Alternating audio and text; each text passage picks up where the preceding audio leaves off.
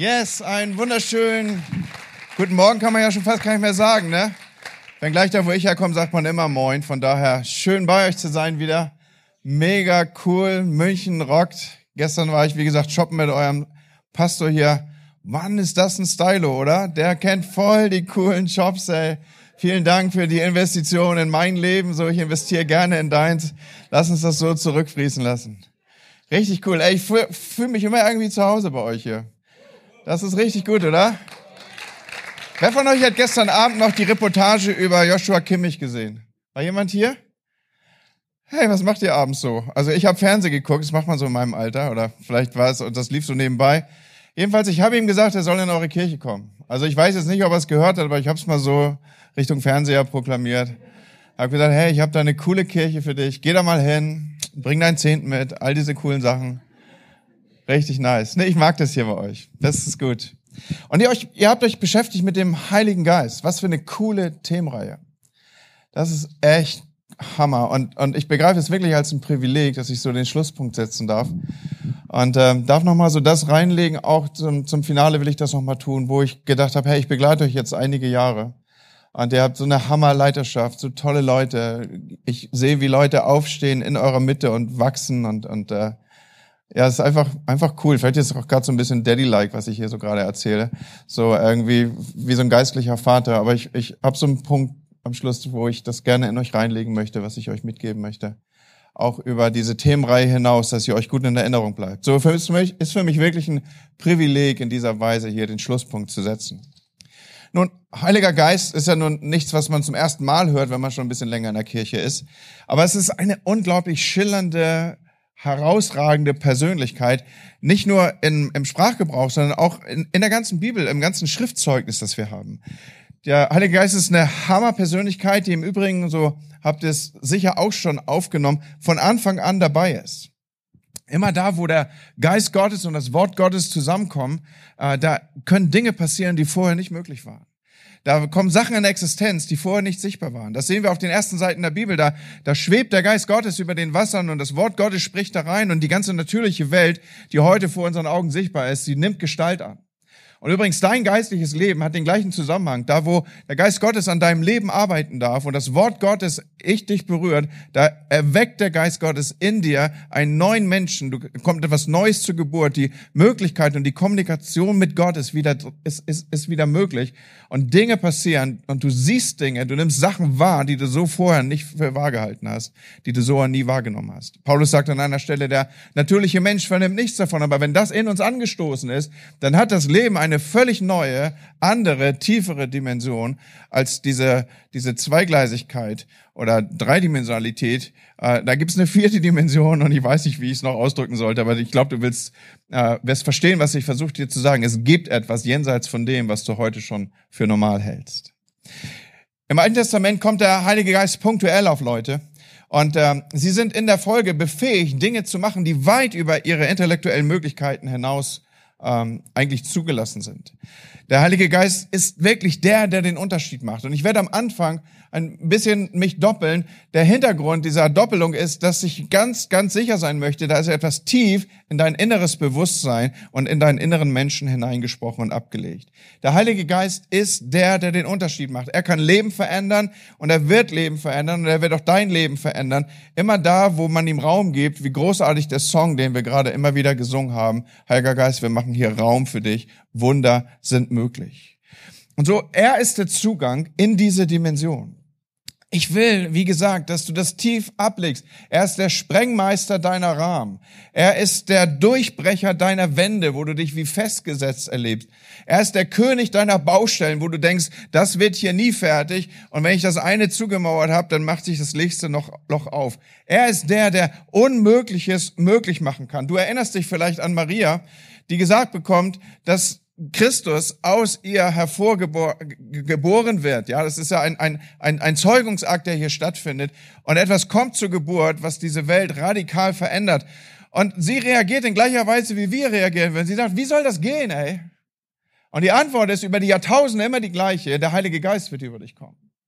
Der Heilige Geist wird diese Dinge möglich machen. Sachen, die nicht erklärbar sind, die nicht für möglich gehalten wurden, werden durch ihn und durch seine Gegenwart, durch seine Wirkung Umsetzung finden. Aber wie funktioniert es mit ihm? Wie kommen wir ran an ihn? Was ist eigentlich das Besondere im Kontext seiner Persönlichkeit? Wie damit umgehen? Wie jetzt diese Reihe, wo wir so viel über ihn gelernt haben, ins Finale führen, dass es über den, die drei Wochen hinaus nachwirkt?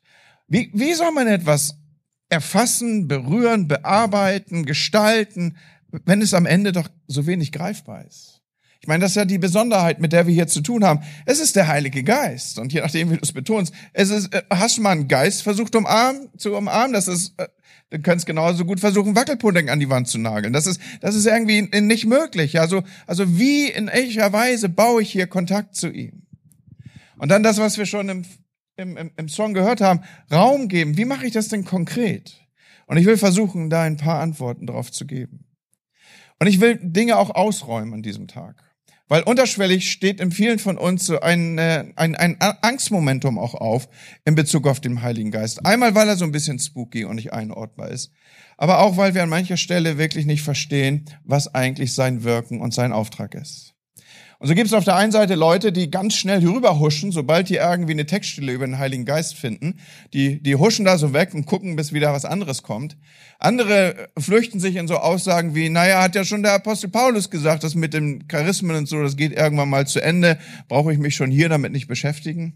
Oder wieder andere, die haben so einen völlig anderen, äh, äh, die laufen wirklich auf die andere Seite des Spielfeldes. Die, die reden nur noch irgendwie so, als wenn sie irgendwie eine falsche Pille geschluckt haben und und die, die haben immer so Night Fever, Night Fever, so wie Holy Spirit Fever und und hast du nicht gesehen? Weiß nicht, kennt noch einer John Travolta hier? Ihr seid alles so Jungvolk, ne? So, das sind die ganz alten Filme aus den 70ern, Freunde. Da gab's auch schon laufende Bilder. So, also wer, wer nicht so mit Kirchensprache vertraut ist, der hat ja irgendwie nur ein, ein bisschen, wie soll ich sagen, gehemmten Zugang zu einer Holy Spirit Night, ne? Also da, da, wenn, wenn du das irgendwie deinem Kollegen sagst, der noch nie was von Holy Spirit gehört hat und Heiliger Geist und nicht so christlich sozialisiert ist, der fragt dann schon mal nach, wo man denn die Pille kaufen kann, die zu so einer Nacht führt. Ne? So. so, was will ich sagen? Ganz viele Fragen tun sich auf in diesem Kontext und wie gut, dass einige davon schon in den letzten Wochen Antwort gefunden haben und manches werde ich heute vielleicht nochmal vertiefen. Gehen wir mal zurück auf diese Textstelle, die vieles von dem, was uns hier beschäftigt, ausgelöst hat. Sowohl in den letzten Wochen ausgelöst hat, als auch heute nochmal uns thematisch beschäftigt. Es ist eine Textstelle vom letzten Abendmahl. Ich weiß gar nicht, ob du das textlich schon so verortet hast.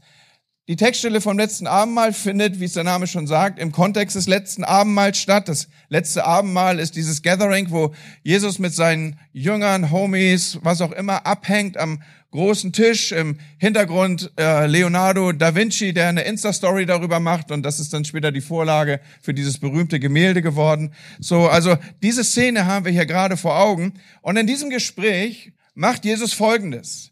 Er beginnt sinngemäß mit den Worten, dass er sagt, macht euch keine Sorgen, Leute. Ganz ruhig jetzt, tief durchatmen, keine Schnappatmung bekommen. Ich bin bald nicht mehr da. Das ist so die Aussage, die ihr hier trifft. Leute, macht euch keinen Kopf.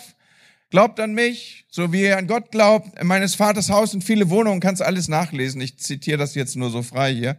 Ich werde da hingehen, euch einen Platz bereiten. Und im Übrigen, ich bin bald nicht mehr da.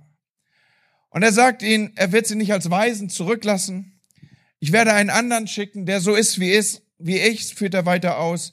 Wörtlich sagt er in Johannes 14, Vers 18, ich lasse euch nicht als hilflose Weisen zurück, ich komme wieder zu euch. Nun, und wenn du jetzt hier über die grammatischen Zusammenhänge fällst, dann ist hier nicht irgendwie ein Druckfehler oder irgendjemand hat beim Korrigieren nicht aufgepasst. Hier steht tatsächlich, ich komme zu euch.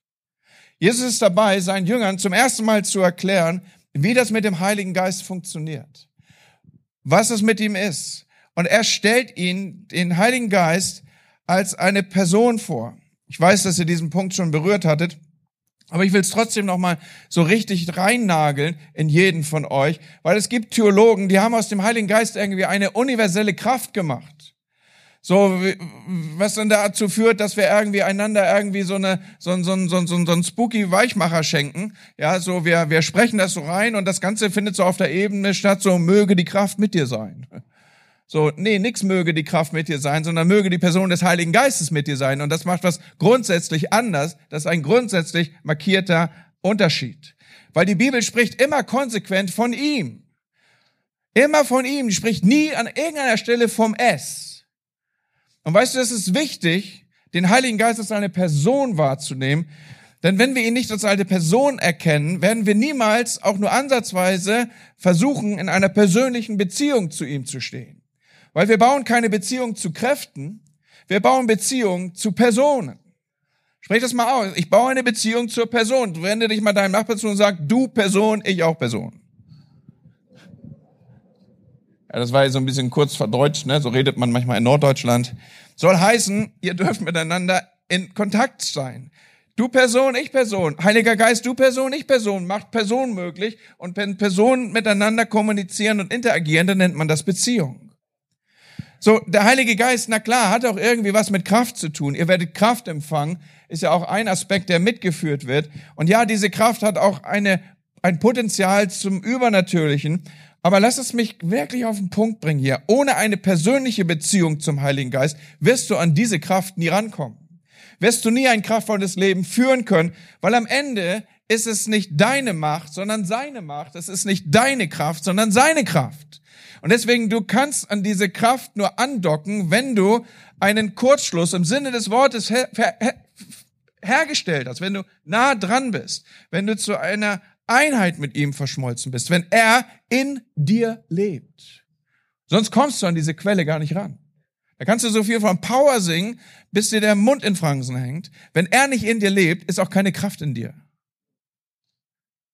In Johannes 14 finden wir das, was ich hier in blumigen Worten versuche auszudrücken, noch einmal auf den Punkt gebracht. Johannes 14 ab Vers 16. Dann werde ich den Vater bitten, dass er euch an meiner Stelle einen anderen Helfer gibt, der für immer bei euch bleibt. Und ich bitte dich jetzt, dass du gut aufpasst, jedes einzelne Wort, was Jesus hier ausdrückt, jede Information, die er weiterreicht hier, die Vorstellung seiner in Bezug auf den Heiligen Geist ist extrem wichtig und ich will versuchen, das für dich an diesem Tag rauszuarbeiten. Der für immer bei euch bleibt. Dies ist der Geist der Wahrheit.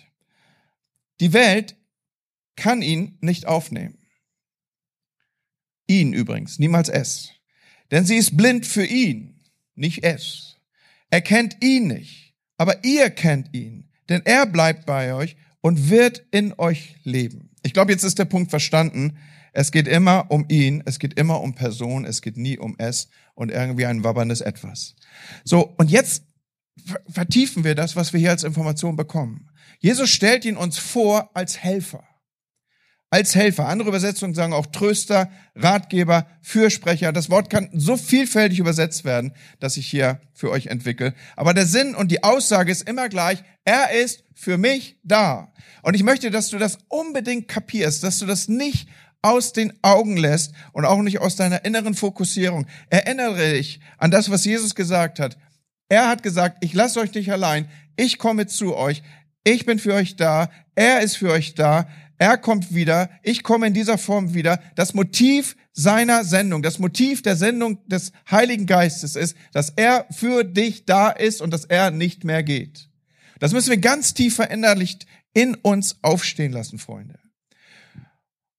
Und ich hoffe, dass es dir spätestens zu diesem Zeitpunkt aufgefallen ist. Jesus spricht im Kontext von ihm immer von einer personalen Beziehung, damit er Teil unseres Lebens ist damit er in uns wohnt und nicht wieder geht, dass wir ihn kennen, denn er bleibt bei uns und wird immer bleiben. Das sind, das sind die Worte, mit denen Jesus den Heiligen Geist vorstellt. Und so Weihnachten, Emmanuel heißt Gott mit uns. Ostern macht sichtbar, Gott ist für uns. Pfingsten und seit diesem Geschehen her wissen wir, Gott ist in uns, will Wohnung in uns machen und nehmen. Und hey, mit jemand leben, das macht doch deutlich, dass es hier um eine personale, persönliche Beziehung geht. Nun weiß ich auch, dass es wahrscheinlich von der Vorstellung her irgendwie einfacher für uns ist, uns das so innerlich aufzurufen, cool wäre es doch, wenn Jesus richtig da wäre, oder?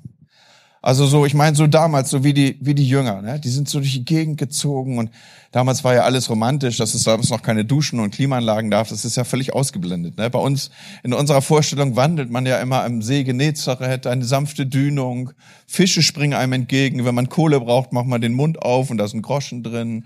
Ne? Also das ist ja so unsere Vorstellung, ne? so wie früher das Leben war so. Und naja, was auch immer, was will ich sagen? Und dann Jesus auch noch und dann hast du irgendwie einen schlechten Tag und und äh, oder du hast Migräne und du hältst den Kopf in die richtige Richtung und Jesus husch mal rüber und Jesus berührt dein Haupthaar, also das, was bei mir so davon geblieben ist, und dann bumm sind die Kopfschmerzen weg. Ich meine, habt ihr auch schon so Ideen gehabt? So Jesus, warum bist du eigentlich nicht hier? Warum bist du nicht hier bei meiner kranken Oma oder bei, keine Ahnung, bei der Prüfung oder, oder wo auch immer oder bei den Schmerzen oder bei meiner kranken Mutter oder, versteht ihr, das sind ja diese Sehnsüchte auch, die wir berechtigterweise haben. Und ich habe mehr als einmal gedacht, Jesus, warum bist du eigentlich nicht real hier? Damals, die hatten es richtig gut. Und jetzt kommt Jesus mit so einer erstaunlichen Aussage um die Ecke hier. Mit diesem, mit diesem Versprechen, was einem ja fast den Boden aus dem Fass tritt. In Johannes 16, Vers 7, Freunde, sagt er hier, eigentlich ist es besser, dass ich gehe. Denn wenn ich das nicht tue, dann kann der Helfer nicht kommen. Der Fürsprecher, der Ratgeber, der Anwalt, der Tröster, der Kraftspender. Hintergrund dieser Aussage ist, Jesus wusste, er kann nur in unterschiedlicher Nähe, in der Form, in der er da war, für Einzelne da sein. Mit dem Heiligen Geist, wenn der ausgegossen ist auf alles Fleisch, ist es möglich, dass er omnipräsent für jeden von uns unterwegs sein kann. So, wir müssen realisieren, das, was uns heute begegnet, hier auf dieser Erde, die Gottheit, mit der wir heute hier Umgang haben, der gegenwärtige Gott, das ist der Heilige Geist. Und Jesus geht so weit, dass er sagt, er ist wie ich. Kannst mit ihm das Gleiche anstellen, kannst mit ihm genauso reden, kannst mit ihm genauso einsetzen, kannst genauso Trost suchen, kannst genauso in seiner Nähe, in seiner Gegenwart sein, kannst mit ihm durch Felder streifen und an deinem ganz persönlichen See Genezareth langlaufen. Er ist da. Für immer. Und im Übrigen, er wird nicht wieder weggehen. Und ich finde das interessant. Ich habe hier nicht episch Zeit, aber will trotzdem die Dinge für euch auf den Punkt bringen. Als Jesus im Jordan getauft wurde, da lesen wir, da kam der Heilige Geist in Form einer Taube auf ihn. Wir lesen das in Lukas 3. Als Johannes wieder einmal viele Menschen taufte, kam auch Jesus und ließ sich taufen. Übrigens, wer noch nicht getauft ist, ne, wie der, wie der Meister, so die Jünger, ne, einfach nachmachen hier. So, und während er betet, öffnet sich der Himmel. Und der Heilige Geist kam wie eine Taube sichtbar auf ihn herab. Gleichzeitig sprach eine Stimme vom Himmel, du bist mein geliebter Sohn, über den ich mich von Herzen freue. So, wieso kommt der Heilige Geist hier in Form einer Taube? Erinnert ihr noch unser altes BFP-Logo mit diesem Kreuz und dieser abstürzenden Taube? Kennt das noch irgendeiner? Zum Glück haben wir es verändert, ne? So, aber wieso Taube? In der Bibel gibt es verschiedene Bildworte für den Heiligen Geist. Da gibt es Öl, da gibt es Licht, da gibt es Wind, da gibt es Feuer und eben die Taube. Warum eigentlich ausgerechnet die Taube? Ich weiß, vielleicht denken über solche Sachen nur Theologen nach und du denkst, boah, habe ich bis eben mir noch nie Gedanken drüber gemacht. Pastor, ich habe immer gedacht, das ist halt so. Warum? Aber warum Taube? Und nicht Adler oder Geier oder, oder Schwan oder wie heißen die Dinger, die laufen können und nicht mehr fliegen? Strauß. Warum nicht sowas? Und die Antwort ist, Freunde, weil es wohl kein anderes Tier gibt, das das Wesen des Geistes in seiner Wirkung so schlicht, aber auch so anschaulich sichtbar macht. Ganz am Anfang der Bibel, ich habe ja gesagt, er findet am Anfang der Schrift schon Erwähnung, da lesen wir folgende Worte im 1. Mose 1, Vers 2. Noch war die Erde leer und ungestaltet, von tiefen Fluten bedeckt. Finsternis herrschte. Aber über den Wassern schwebte der Geist Gottes. Nun darf ich nicht voraussetzen, dass jeder von euch so intensiv theologisch vorgebildet ist wie Leute, die irgendwie Verkündigung zu ihrem Job gemacht haben. Aber das, was hier im Hebräischen steht, das hier, was hier mit Schweben im Deutschen Übersetzung findet, beschreibt einen Vogel, der über seinem brütenden Nest flattert. Könnt ihr euch das Bild aufrufen innerlich, was ich damit ausdrücken will? Das ist das, was hier Beschreibung findet, wenn wir von diesem Schweben hier lesen. Und da haben wir sie wieder, diese, diese, dieses frühe Bild des Heiligen Geistes, was sich assoziiert und anlehnt an das eines Vogels, an eine Taube, die über ihrem Nest brütet. Eine Taube, die über ihrem Nest flattert und alles beobachtet und es in Ordnung hält und immer wieder aufräumt. Ich habe vorhin angedeutet, dass der Heilige Geist schon auf den ersten Seiten der Bibel am Anfang an dabei ist. Und hey, das, was er dort macht, das, was dort als sein Wesen zum Ausdruck kommt, das findet Fortschreibung bis heute, bis in deine und meine kleine Welt hinein. Was macht er damals? Er, er brütend flattert oder er flattert brütend über dem Chaos. Und das Gleiche will der Heilige Geist auch im Kontext deines Lebens tun. Er will über deinem Chaos brütend flattern und er will es in Ordnung bringen und er will Dinge zur Gestalt und zur Sichtbarkeit bringen, die noch nicht da waren. Ähnlich wie bei der Schöpfung. Das Gleiche will er auch in deinem Leben tun, wenn du ihm diese Wirkung zusprichst. Das ist typisch für den Heiligen Geist. Das ist typisch. Er ordnet Chaos. Er lässt sich nicht im Chaos deines Lebens. Er kommt und er bringt dein und mein Leben in Ordnung. Aber erinnert ihr euch? Vor ein paar Minuten habe ich gesagt, ohne eine persönliche Beziehung zum Heiligen Geist kommst du an diese Wirkungen nicht ran. Und ich wiederhole das nochmal. Er ist gekommen, um an deine Seite zu kommen. Das ist das Motiv seiner Sendung. Gekommen, um an deine Seite zu kommen. Er ist nicht gekommen, um irgendwie ein Vakuum im Universum auszufüllen. Und da gibt's dich als Mensch und die Erde, auf der du stehst, und dann gibt's irgendwie ein wabberndes irgendwas dazwischen und dann kommt irgendwann der Himmel und darüber dann Papa und neben Papa dann Jesus. Also Jesus ist nicht, der Heilige Geist ist nicht gekommen, um, um irgendwie so eine, um so eine Sphäre auszufüllen und, und wir, wir, wir laufen jetzt durch so Wackelpitter-Pudding, Holy Spirit. Versteht ihr, was ich sagen will? Manchmal rede ich halt so. Und, und äh, sondern er ist gekommen als dein Helfer an deine Seite, mit dir durchs Leben zu gehen. Als der gegenwärtige Gott. Mit all den Attributen, mit all den Beschreibungen, die ich eben ausgesprochen habe. Fürsprecher, Ratgeber, Weisheit, Lehrer, Helfer, Anwalt, Anwalt, der für dich eintritt, der, der für dich auftritt, der massiv Einwirkung nimmt. Er ist nicht gegen dich, er ist für dich und man muss keine Angst vor ihm haben, Freunde. Er hilft in den Details. Ihr könnt euch gar nicht vorstellen, nicht mal ansatzweise ausmalen, wie oft ich mit dem Heiligen Geist darüber rede, dass er doch jetzt bitte irgendwie Hirn vom Himmel für mich besorgen soll, weil ich gerade absolut nicht weiß, was ich tun soll. Weil ich keine Ahnung habe. Niemand von uns, du wirst mich korrigieren, wenn ich irgendwas Falsches sage, niemand von uns Pastoren hatte irgendeine Ahnung, wie man Kirchen durch Corona führt. Und wir haben gesagt, Heiliger Geist, wir haben keine Ahnung. Erzähl uns was, sag uns was, hilf uns, sprich zu uns, rede mit uns. So, so. Und, und er kommt an die Seite. Und das kann nicht nur ich erleben, das kannst auch du erleben und das wirst du erleben. Weißt du, da kommen Leute zu uns als Pastoren und die schütten uns ihr Herz aus und sie, sie machen auf und wir dürfen manchmal tief reinblicken, auch seelsorgerlich. Und wenn die dann so auf, aufmachen, dann, dann, dann, dann dann sagst du als Pastor manchmal, lass uns beten. Und wisst du, immer wenn dein Pastor sagt, lass uns beten, hat er keine Ahnung, was er jetzt sagen soll. Und dann betest du und dann, dann hörst du dich selber Dinge sprechen, da, da, da denkst du, das bin nicht ich. Und du sprichst die Dinge aus und, und du realisierst, da ist jemand in dir, der hilft dir durch sein Seufzen, durch sein Beten, durch sein Schreien. Du betest Dinge, du sprichst Dinge aus. Und der andere, nachdem das Gebet zu Ende ist, sagt, Pastor, das war genau, du hast genau den Punkt getroffen. Ich konnte es nicht ausdrücken, aber du hast es genau beschrieben. Und du sagst, danke, Heiliger Geist, das warst du. Danke, dass du mir sagst, was ich sprechen soll. Danke, dass du mir sagst, was ich sagen soll.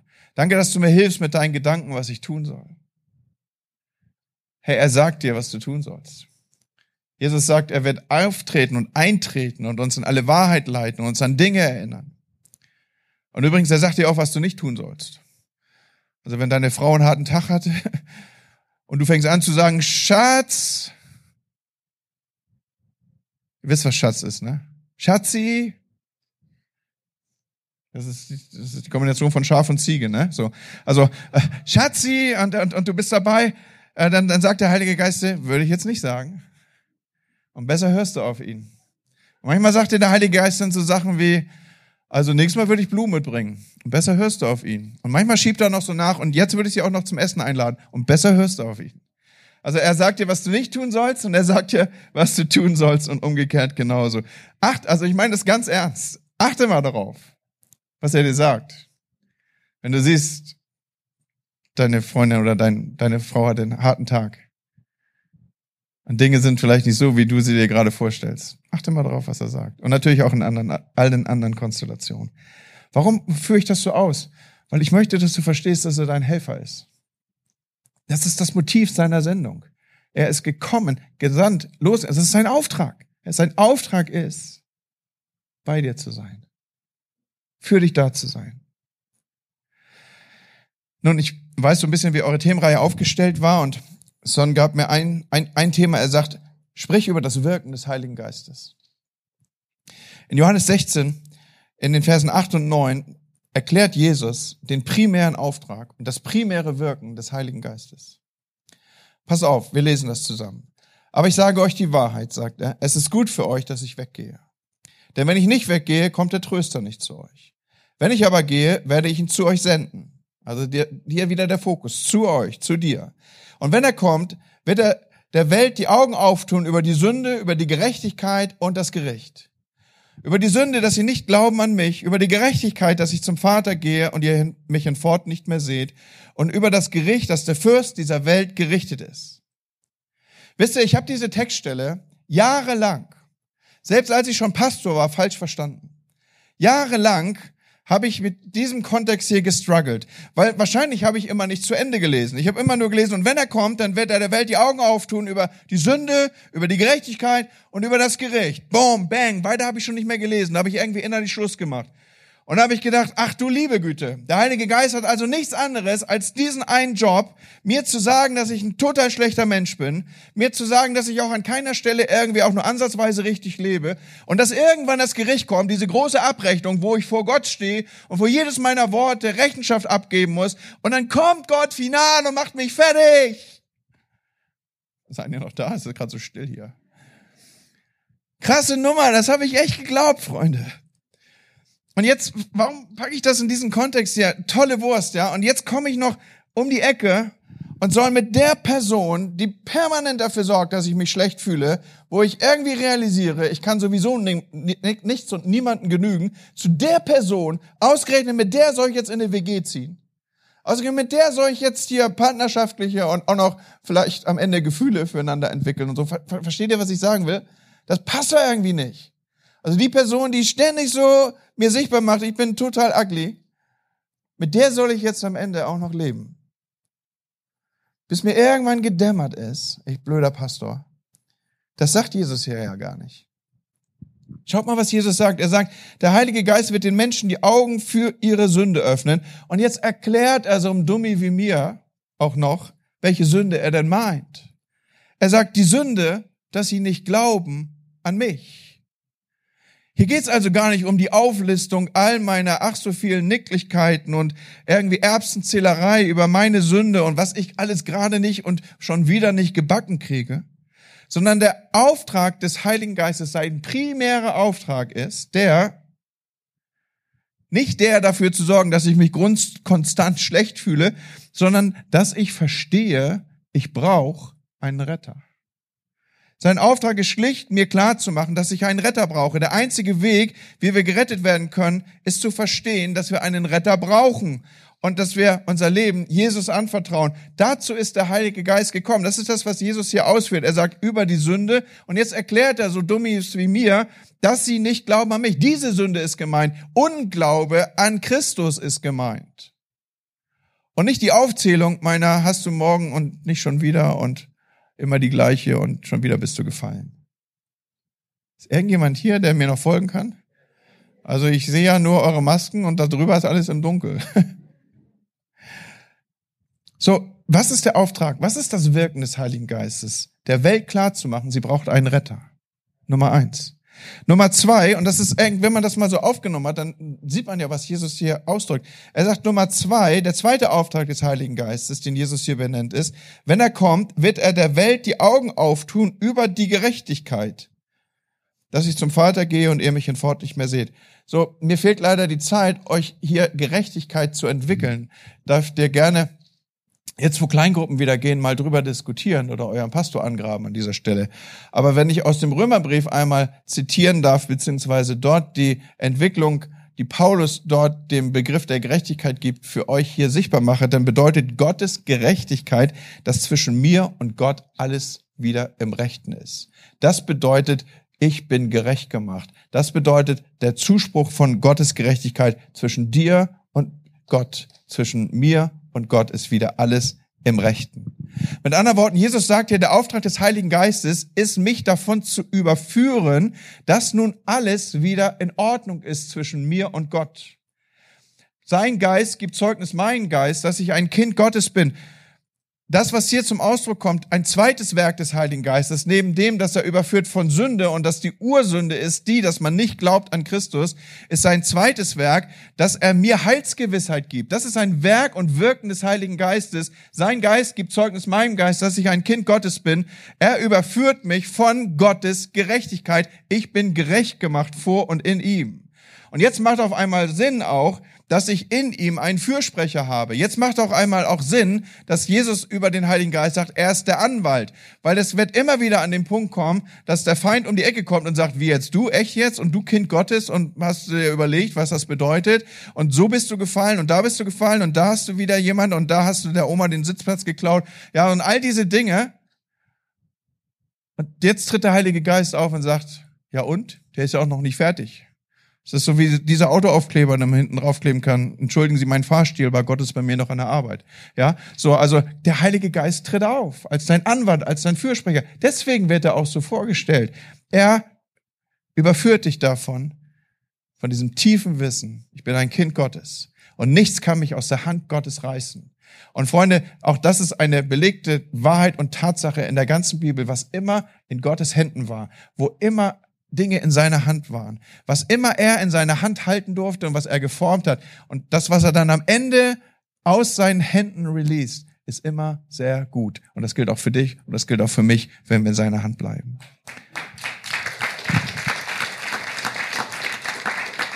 Und das Dritte, was hier zum Ausdruck kommt, was das Wirken des Heiligen Geistes ist, und wenn er kommt, wird er der Welt die Augen auftun über das Gericht und da habe ich immer gedacht, okay, jetzt hier geht's um mich und besser lese ich gar nicht weiter, weil alles, was jetzt kommen könnte, kann ja nur schlimm enden.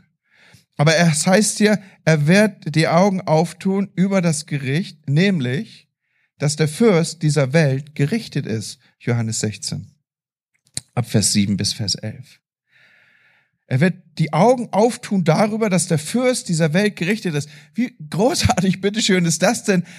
Das bezieht sich nicht auf mich und auch nicht auf dich. Das bezieht sich auf Satan. Als Jesus am Kreuz starb, wurde Satan gerichtet und es gibt so viele Stellen, die das sichtbar machen im Neuen Testament. Jesus berichtet darüber einmal selber. In Johannes 12, Vers 31 sagt er im Bezug und in Beschreibung seines nahen Todes am Kreuz macht er folgende Aussage. Pass mal gut auf jetzt. Jetzt wird über diese Welt Gericht gehalten. Jetzt wird der Teufel, der Herrscher dieser Welt entmachtet. Das, was hier also quasi passiert ist im Kreuzestod von Jesus, dass Satan hat aufgehört, sich als Herrscher der Welt aufzuspielen. Er will das vielleicht noch abbilden, aber er ist es im tiefen Inneren nicht mehr. Er ist gerichtet, er ist entmachtet. Und der Auftrag des Heiligen Geistes ist es klar zu machen, dass sein dritter Job, sein dritt, primär dritter Job, da aufzuzeigen, dir aufzuzeigen, mir aufzuzeigen, du kannst ein siegreiches Leben führen, weil der Feind besiegt ist.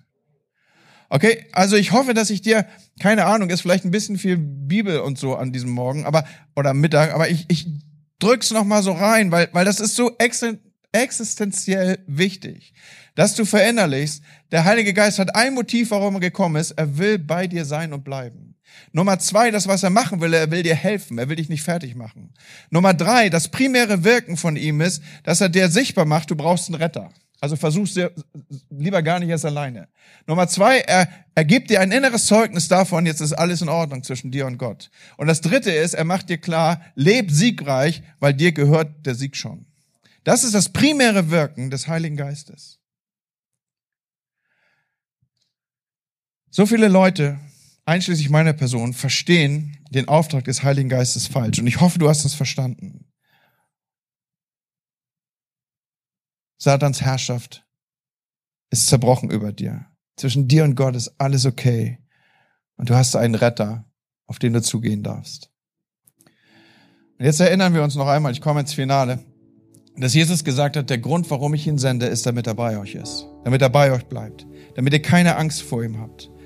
Und hey, Leute, wenn es um persönliche Beziehungen geht, dann müssen wir diese ganzen Angstfaktoren ausräumen, sonst werden wir nie, nie, nie, nie auch nur ansatzweise den Wunsch entwickeln, mit so jemand zusammen unterwegs zu sein durchs Leben. Und mach dir nochmal klar, was Jesus für Worte benutzt. Er wohnt in dir. Du kennst ihn. Er ist bei dir. Er bleibt für immer. Ich will zum Schluss mit euch einen kurzen Blick auf die Geschichte von Noah werfen.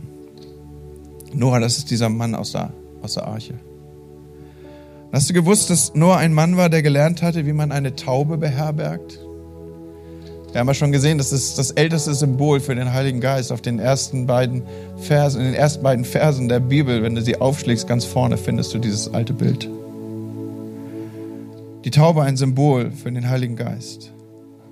Im 1. Mose 8, Vers 8 lesen wir, da ließ Noah eine Taube fliegen, um zu sehen, ob das Wasser inzwischen abgeflossen war. Aber die Taube fand keinen Platz, an dem sie sich niederlassen konnte. Und die Bibel beschreibt, dass die Taube dann irgendwie sich überlegt haben muss, ich, ich, ich, ich gehe geh zurück. Diese kleine Taube, sie sagte, ich gehe zurück zu dem Mann, der, der, der mich so lange jetzt herbergen konnte. Zu dem Fenster, wo ich hineinfliegen kann. Ich gehe zurück zu dieser Familie. Ich gehe zurück, weil, weil dieser Mann weiß wirklich, wie man, wie man eine Taube hostet. Und interessant, und ich versuche dich hier in, eine, in, in diese tiefere Dimension auch des Verstehens von Gottes Wort zu führen. Äh, interessant ist das, was wir lesen. Und je, ich denke, ihr wisst längst, dass, dass neben den Worten und den Informationen der Worte eben auch in der Sprache und in den Bildern, die uns die Heilige Schrift gibt, eine starke Botschaft steckt. Da gibt es dieses Fenster, das nur gern Himmel zu öffnen ist in der Arche. Und wir finden jetzt Noah, wie er dort steht und Ausschau hält nach der Taube. Er sucht die Taube. Und als er sie sieht, streckt er seine Hand aus. Und in der englischen Übersetzung heißt es, er, er, er pullt sie ran, er, er nimmt sie, er zieht sie an sein Herz. Noah hatte gelernt, eine Taube zu herbergen. Ich habe euch ja eben schon kurz berichtet von der Taufe von Jesus. Im ersten Johannes, äh, im Johannesevangelium finden wir neben dem Lukasbericht noch eine zweite Information, die uns Lukas so nicht mitgibt. Da steht, ich sah den Geist Gottes wie eine Taube vom Himmel herabkommen, um auf ihm zu bleiben. Die Taube ist auf ihm geblieben. So, wie bringen wir die Taube? Und ich denke, ihr versteht die, die, die, die Sprache, mit der ich hier mit euch rede. Die allegorische Sprache, in der ich hier zu euch spreche. Wie bringen wir die Taube dazu, in unserem Leben zu bleiben? Wir sind da im Finale dieser, dieser Themenreihe, wo wir uns gewünscht haben, dass der Heilige Geist mehr Raum hat in unserer Mitte. So wie bringen wir den Heiligen Geist dazu, bei uns nicht nur mal so auf dem, auf dem Kaffee vorbeizukommen, sondern bei uns zu wohnen. Wo es nicht nur eine punktuelle Berührung ist, sondern wo es ein Leben mit dem Heiligen Geist ist, so wie Jesus uns ihn vorgestellt hat, wofür er eigentlich gekommen ist. Wie hosten wir den Heiligen Geist? Wie finden wir einen Platz für ihn? Wie, wie kann er Wohnung machen? Wie können wir werden wie Noah, Freunde? Und ich weiß nicht, wie dir das geht, aber in mir drin, wann immer ich mich mit der Person des Heiligen Geistes beschäftige, da steht so ein Hunger nach seiner Gegenwart auf. Ein Hunger nach, nach einem Leben mit ihm. Ein Hunger danach, tiefer hineinzukommen in das, was Gott für uns bereit hat. Und, und hey, wenn wir diese Bilder so vor uns entwickeln, dann, dann, dann wissen wir, dass, dass Vögel sind so leicht aufzuscheuchen. Eine Taube, jede Störung lässt sie aufflattern. Die Taube fand keinen Platz, an dem sie sich niederlassen konnte. Aber es gab da diesen Mann, von dem sie wusste, dort ist ein Ort für mich. Und, und ich hoffe, dass du das verstehst, dieses kraftvolle Bild, was ich dir jetzt zum Finale dieser Themenreihe hier zeichne. Warum leben so viele Christen ein kraftloses Leben? Und ich glaube, eine Antwort ist hier zu finden, weil sie keine guten Gastgeber, keine guten Hosts sind für den Heiligen Geist. Eine Taube ist scheu. Ist, du kannst sie verjagen. Und wenn ich hier euch schon in dieser, in dieser Allegorie anspreche hier, dann, dann, dann schaut mal, was, was für Hammerinformationen in, in dieser Textstelle stehen hier. Die Taube kommt zurück und sie hatte einen Olivenzweig im Schnabel. Dieser Olivenzweig ist ein anderes Bild für den Heiligen Geist. Mit Oliven, mit, mit, mit, mit Öl verbindet sich der, der, der Zweig in der Auslegung der alten Kirche ist das ein Synonym für Salbung. Und schaut der Heilige Geist, wann immer er kommt, wo immer er untergebracht ist, wo immer wir ihm Wohnung machen, wo immer wir ihn einladen, wo immer wir ihn hosten, er wird die Salbung mitbringen. Und er bringt diesen Olivenzweig mit als Beweis für eine neue Welt. Da ist mehr um dich herum. Da ist da draußen mehr für dich, als du dir bis heute vorstellen kannst und für dich möglich war. Es ist eine Anzahlung auf das, was auf dich wartet. Vor Noah lag eine völlig neue Welt. Die möglich ist, wenn wir uns ausstrecken und die Salbung Gottes in unserem Leben zur Sichtbarkeit und zur Wirksamkeit bringen. So, wenn der Heilige Geist in dein Leben kommt, wenn du gelernt hast, seine Gegenwart zu hosten, wie macht man das denn eigentlich? Ist dir schon aufgefallen, dass du seine Gegenwart hostest mit Anbetung? Wenn du in einen Lebensstil von Anbetung mündest, den Tag beginnst, mit Worship? Ist dir schon aufgefallen, dass du dem Heiligen Geist hostest mit, mit der Bitte darum, hilf mir ein sauberes Leben zu führen, Gott? Wann immer du in, in, mit dieser Grundhaltung, dass er bei dir wohnen darf, dass du, dass du das Haus präparierst, dass du die Wohnung reinigst, dass, dass, dass, du, dass du es ihm angenehm machst, weil immer du in dieser Weise ihm Raum machst und sagst, du sollst dich hier wohlfühlen, da wird er, da wird er die Beweise einer neuen Welt in dein Leben tragen. Deine alte Welt ist vielleicht weggespült, wie, wie Noahs alte Welt weggespült ist. Und weißt du, wenn du getauft bist, dann ist deine alte Welt untergegangen so wie Noahs alte Welt untergegangen ist. Aber da gibt es diese neue Dimension, in der wir leben dürfen. Du bist Teil dieser neuen Schöpfung. Ein neues Leben lebt in dir. Und ein Leben in dieser Kraft und in der Salben des Heiligen Geistes ist möglich. Aber du musst lernen, ein Host für diese Taube zu sein. Wie geht das praktisch? Öffne ein Fenster gern Himmel. Wie geht das praktisch? Streck dich aus nach ihm. Such ihn. Noah hat auch schon gehalten. Wisst ihr, wie die ersten Jünger die Taufe im Heiligen Geist empfangen haben? Der Schlüssel war warten. Wartet. Ausschau halten. Suchen. Ranziehen. Einen Ort schaffen, der, der sauber ist. Einen Ort schaffen. Hey, wenn deine Freundin zu Besuch kommt, dann machst du es auch schön, oder? Räumst noch ein paar alte Unterhosen weg und machst eine Kerze an. Verstehst du, was ich sagen will? Noah hatte gelernt, eine Taube zu hosten. Und weißt du, du musst lernen, in einer Beziehung zu ihm zu leben. Das ist von Anfang an das Motiv seines Kommens. Er will bei dir wohnen. Und wenn das passiert, dann bringt er die Salbung mit. Und wenn du in der Salbung unterwegs bist, dann bist du in der Kraft des Heiligen Geistes unterwegs. Und eine völlig neue Welt liegt vor dir. Dazu segne euch Gott. Amen.